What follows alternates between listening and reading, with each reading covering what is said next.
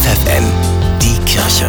Nachgedacht. Noch wenige Minuten, dann beginnt der 21. Januar, der Weltnudeltag. Einer der vielen kuriosen Gedenktage, die es in diesem Jahr offenbar wie Sand am Meer gibt.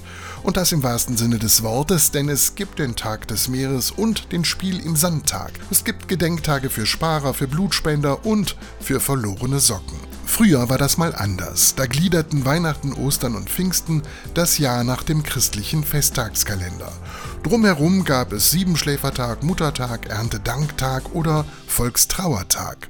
Das konnte ich mir noch gerade irgendwie merken. Doch wer weiß schon, wann der Tag der gesunden Ernährung, der Tag der Milch oder der Wirf deine Jahresvorsätze über Bordtag ist. Der war am vergangenen Montag. 16 Tage nach Jahresbeginn bot er die Möglichkeit, die an Silvester gemachte Liste mit den fantastischen Vorsätzen für das neue Jahr zu überprüfen und vielleicht über Bord zu werfen. Am besten gleich zusammen mit einigen überflüssigen Gedenktagen, denn dieser Überfluss könnte dazu führen, dass wesentliche Gedenktage einfach untergehen. Zum Beispiel der Tag der eigenen Taufe. Für Papst Franziskus ein Tag, den man niemals vergessen und deshalb ganz dick im Kalender anstreichen sollte. Denn der Tag der eigenen Taufe ist bedeutender als jeder Nudeltag.